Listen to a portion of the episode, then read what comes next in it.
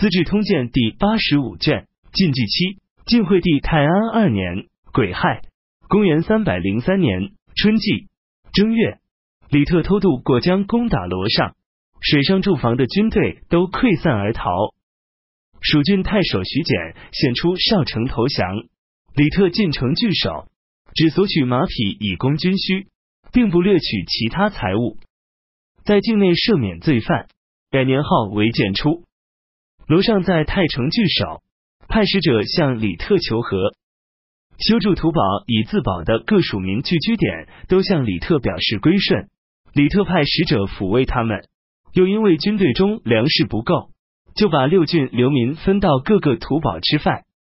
李刘对李特说：“各土堡都是刚刚归附，人心还不稳，应当把其中的大户子弟作为人质，集中一些兵力自卫防守，以准备应付不曾意料的事变。”李刘又给李特的司马上官去信说：“接受前来投降的人，就像面对敌人一样，戒备不能改变。”前将军李雄也持同样的说法。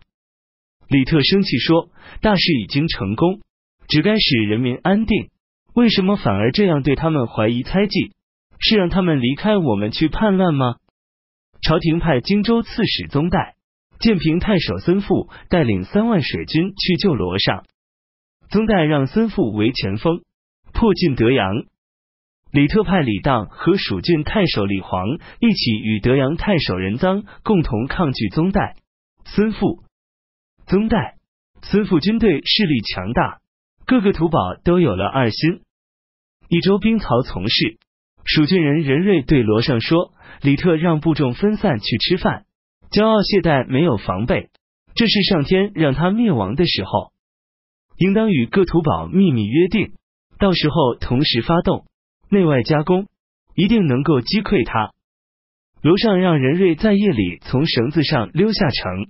到各土堡宣布旨意，约定在二月十日共同攻击李特。任瑞就到李特那里假装投降。李特向他问城里的情况，任瑞说粮食储备快要用完了，只剩下一些钱和布匹而已。任瑞请求出营看望家人，李特允许了。于是任瑞回城向罗尚报告。二月，罗尚派兵袭击李特的兵营。各土堡全都响应，李特的军队惨败。楼上斩杀李特和李府、李远，焚烧了他们的尸体，将首级传报洛阳。流民非常惊惧。李当、李雄收容残余部众，退保赤祖。李刘自称大将军、大都督、益州牧，守护东营。李当、李雄守护北营。孙富攻破德阳，抓获硕。人赃撤退到涪陵驻扎。三月，罗尚派都护何冲、长身进攻李刘，涪陵人药山也组织兵士攻打李刘。李刘与李湘抵御要深，何冲乘虚攻打北营，敌人浮城。韦伯在北营里叛变而响应何冲。李当的母亲罗氏穿上甲袍参与战斗，韦伯的兵刃刺伤了罗氏的眼睛，而罗氏斗志更加旺盛。这时，李刘等人打败了长申、药申，率兵回来，也加入到与何冲的战斗中。何冲惨败，涪城，韦伯带领自己的人马突围，投奔罗尚。李刘等人乘胜进攻，抵达成都，罗尚又关闭城门防守。李当跃马扬鞭追击败逃之敌，中矛而死。朝廷派侍中刘审用符节统一指挥罗尚。许雄等人的军队讨伐李刘，走到长安，河间王司马把刘审留下来做军师，派袭代替他。李刘因为李特、李当相继死去，而宗代、孙富即将攻来，非常恐惧。李涵劝李刘投降，李刘采纳了这个建议。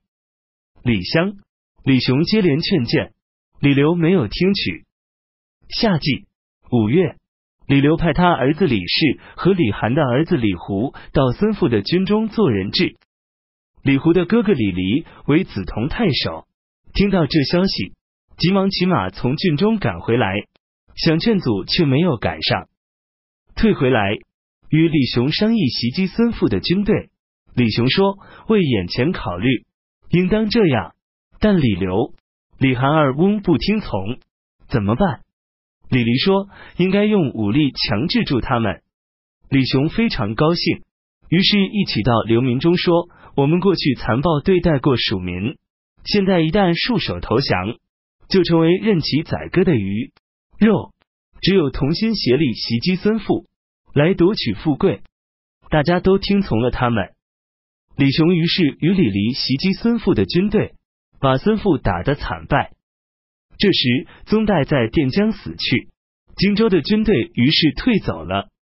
李刘非常羞惭，从此认为李雄的才能奇异，军中事务全部都交给李雄处理。新野庄王司马欣。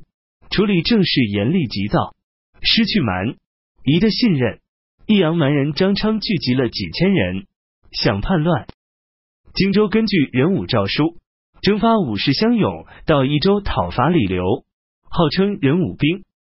这些百姓害怕远征，都不想出行。但诏书的督促严厉急迫，在经过的一个地方耽搁五天，该地的二千石官员就要罢免官职，因此郡县负责官员都亲自出去驱逐催促。这些被征发的人年转行军没有多远。便聚合，又成为新的强盗群体。当时江夏粮食大丰收，百姓到此求生的有几千人。张昌因此欺骗迷惑百姓，自己改换姓名叫李晨，在安陆石岩山招募百姓。各方流民和逃避戍守劳役的人，大多都投靠了他。太守公卿派兵讨伐张昌，没有成功。张昌于是攻打郡城。公卿的军队失败，公卿就与部下将领朱四逃奔武昌。司马欣派骑都晋满征讨张昌，结果晋满又失败逃走。张昌于是占据江夏，制造煽动人心的谣言，说该有圣人出现为百姓做主，招得山都县小官吏秋审，并把他的姓名改为刘尼，假托说是汉朝皇室的后代，尊奉为天子。说这就是圣人。张昌自封为相国，伪造凤凰、玉玺等祥瑞吉兆，历年号为神凤。交祀礼仪、服装颜色、装饰，全都按照汉代过去的程式。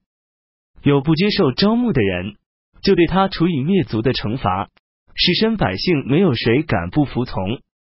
又散布流言说，长江、淮水以南地区都造反了。官军都出动了，将要把他们全部诛杀。百姓们互相煽动，人们的心情都很惶惑惊恐。长江、沔水地区都起兵响应张昌，一日之间聚众达三万，士卒都戴深红色的帽子，用马尾当作须髯。朝廷下诏书，派监军华宏讨伐张昌，结果在丈山被打败。